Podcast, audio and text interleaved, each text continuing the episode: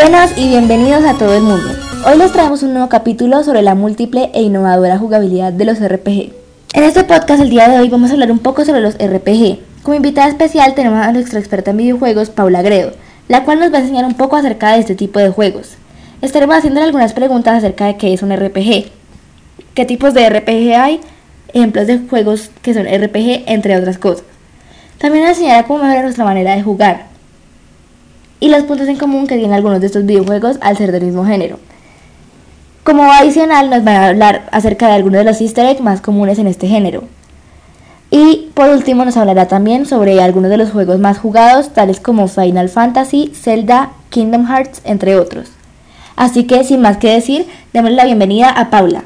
Muy buenas a todo el mundo y les agradezco la invitación al canal. Un gusto tenerte aquí en el canal. Ahora comencemos con algunas preguntas. Vale. Ok, Empecemos con nuestra primera pregunta. ¿Podrías decirnos qué es un RPG? Un RPG es un juego de rol. En este tipo de juegos los jugadores cuentan con un rol, papel o personalidad específico determinado.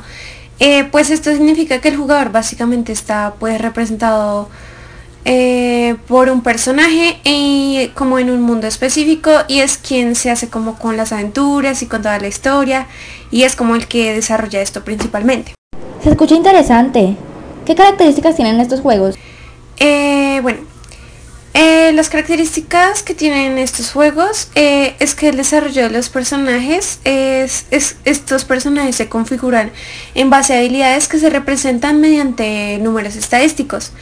Y bueno, el personaje cumple una serie de misiones dentro de una campaña en estos juegos. Y mm, el mundo donde sucede la historia de los RPGs suele ser fantástico y digamos que los personajes se suelen clasificar en función de sus habilidades, por ejemplo, mago, legionario, ladrón, elfo, etc. Y también existen ítems que el personaje puede ir recolectando para adquirir habilidades. Y en estos juegos también es como posible comprar recursos y así ampliar las posibilidades del personaje. Suena muy bien, ya me están entrando ganas de jugar uno. Y bueno, ¿qué tipos de RPG hay? Em, principalmente podemos encontrar los RPG de acción, que son aquellos que incluyen aventura y desarrollan una historia en concreto, pero que puede desarrollarse en diferentes ramas, pero con la misma finalidad.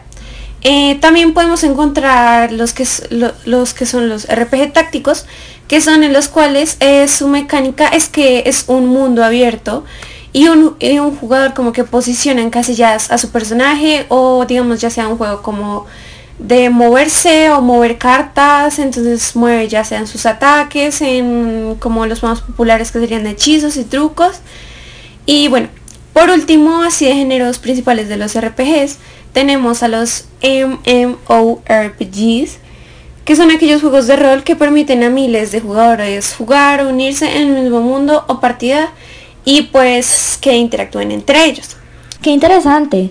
Me llamaban mucho la atención los RPG tácticos. Y bueno, ¿qué ejemplos de juegos me podrías dar de estos tipos? Eh, bueno, voy a nombrar uno de los que me gustaron mucho a mí y que la verdad yo recomiendo mucho que los jueguen. Por ejemplo, Undertale, que en lo personal me pareció que es un juego muy lindo y que tiene una gran historia. Y bueno, también me parece otro juego para recomendarles que es súper lindo, es Omori, eh, me parece que es un juego muy bueno, ya que lleva una historia como muy profunda y que deja a las personas pensando y sobre todo lleva una aventura con una historia con un impacto psicológico muy duro. Y bueno, en este juego como que toda la psicología es muy fuerte y dependiendo de cada decisión que tomes puede afectar a tus amigos muy duro. Y me parece muy bueno eso. Y bueno, otro que me parece súper bueno es Cuphead, en el cual tienes que batallar con diferentes enemigos e ir avanzando en la historia llena de aventuras y pues en el transcurso conoces a nuevos personajes y adquieres nuevas habilidades. Y por último voy a mencionar aquellas sagas que siempre impactan al público y llevan aventuras sobre todo involucradas con magia y estos juegos serían Zelda, Kingdom Hearts, y Final Fantasy, que son como las principales sagas o las que más representan eh, en los RPGs o las más jugadas últimamente de este género, que llevan historias divertidas y envolventes en mundos con problemáticas como sobre todo mágicas. Y bueno. Bueno, Paula, última pregunta. ¿Qué recomiendas para los jugadores de los RPG para que puedan mejorar su skill?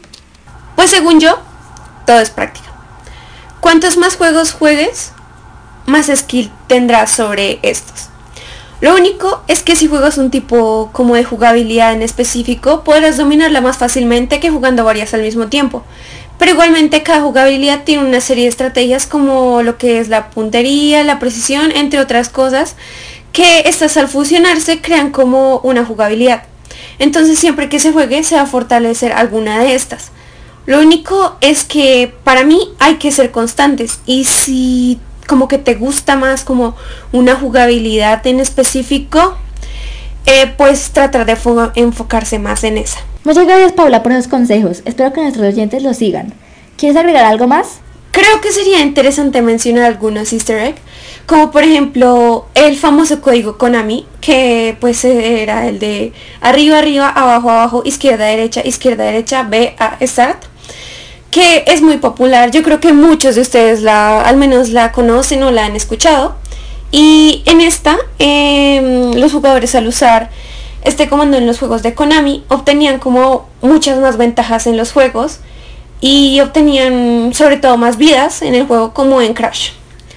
Eh, bueno, otros easter eggs ya serían como más generales que se irían enfocando más en la historia de los juegos que al hacer ciertas cosas se pueden desbloquear como lo que serían nuevas escenas, finales, vidas, entre otras cosas, pero eso ya varía del juego y no todos los juegos lo tienen, pero la mayoría, aunque sean pequeños, tienen alguna referencia o algo secreto.